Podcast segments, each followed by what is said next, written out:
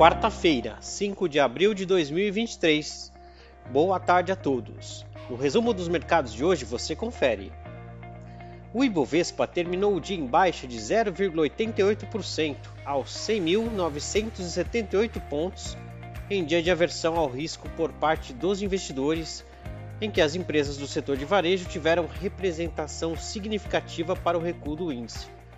Por volta do meio-dia, o Ibovespa chegou a entrar na região dos 99 mil pontos, mas recuperou parte das perdas na etapa final.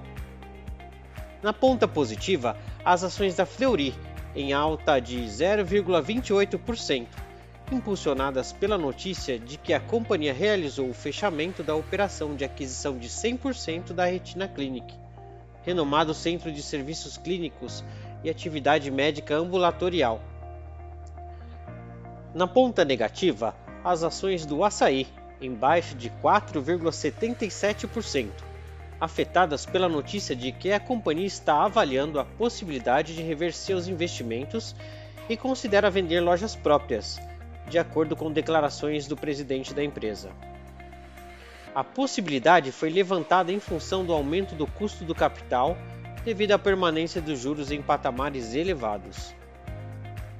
O dólar à vista, às 17 horas, estava cotado a R$ 5,05, em baixa de 0,65%. Indo para o exterior, as bolsas asiáticas fecharam em baixa, afetadas pela notícia de que a produção econômica do Japão ficou abaixo da capacidade total pelo 11º trimestre consecutivo, de acordo com os dados do Banco Central japonês. No Japão, o índice Nikkei fechou em baixa de 1,68%. Na China, os mercados permaneceram fechados devido a feriado.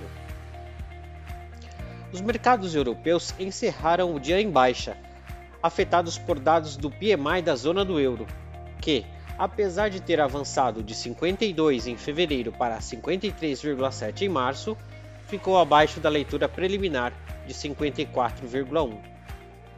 O índice Eurostock 600 recuou 0,25%. As bolsas americanas fecharam os pregões em direções mistas. A deterioração no sentimento de risco no exterior trouxe pressão renovada sobre as bolsas. Hoje, os temores por um enfraquecimento acentuado da economia provocaram o mau humor dos mercados.